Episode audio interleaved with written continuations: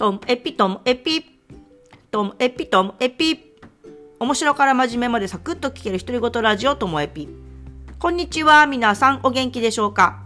まあ、今日はですねこのこう毎日続けてますこのポッドキャスト、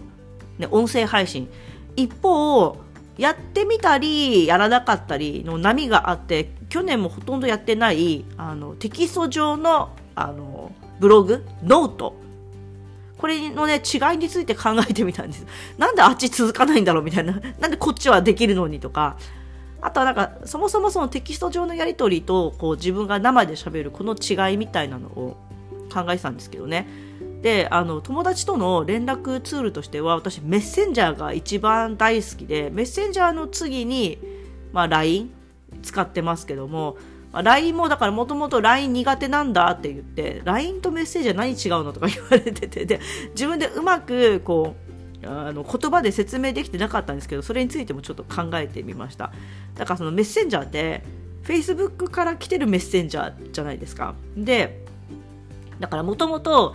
お互いがこう許可し合った友達とと言われる、ね、このカテゴリーの人とのやり取りだったりあとはメッセンジャーはうんとちゃんと仕事上の人もそこに含まれたりしてて割とこう距離感を保ったままの関係性の人もいるんですよだからそのメッセンジャーでのやり取りっていうのは、えっと、約束した日時の確認とかあとは事実関係とかお互いのその立場からの意見その仕事上の話とかっていうのをこう淡々と割としていく感じがあってその淡々としてる感じが私にはすごく合うんですよね。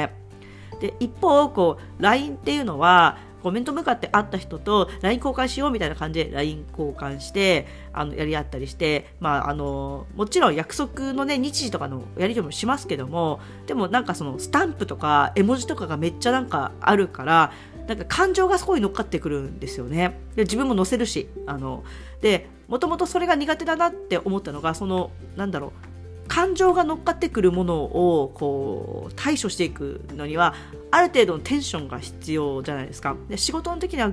ぐっとこう仕事モードでいる時に LINE が鳴ったりするとなんかいやもう後でいいやみたいになってその仕事モードとそのあなんだろうプライベートモードの切り替えが LINE の返事には自分としては必要だったりもしてその感情乗る乗らないみたいなところなのかなと思うんですよね。だからなんかできる限りテキスト上のやり取りっていうのはその淡々としてる方が自分としては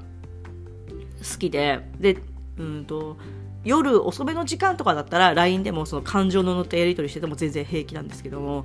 っていうなんかこの自分のわがままっぷり 伝わりますか？でそれと同じでこの音声の配信っていうのは自分の感情を乗せて喋ってるんですよ。あの事実だけ喋っちゃくてその出来事によって自分がどう感情が動いたかとか自分の考えが変わったかとかあと捉え方が私としてはこう捉えるけどみんなはどうなんだろうっていう疑問だったりとか自分の気持ち優先なんですよね。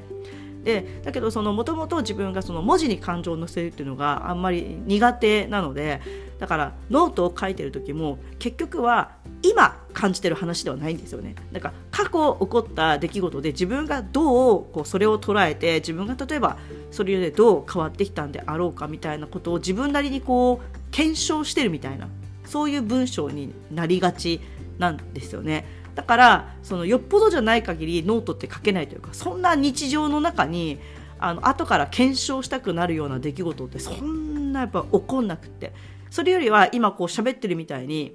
なんか思いついたからこれについてちょっと今日は喋ってみようみたいな軽い感じで音声配信の方がいけるなっていうのがあってだからその私の話をまとめますとね。あのテキスト上文字上のやり取りはできればこう淡々としてる方が自分の好みで特に昼間は。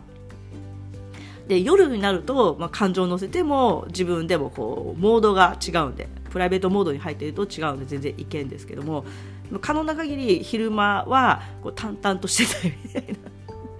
感じとあと音声については音声はこう自分の感情を乗せて喋るのがこれが楽しいのでだから今どんなことを感じてるかっていうのをこういうふうに喋るのがいいんですけども一方ノートのようなブログのようなものは自分の感情の揺れに対してこうどう捉えてるかっていう検証っていうイメージの方が強いのでだからなんかちょっと大事なんですよやっぱり文字にする方が。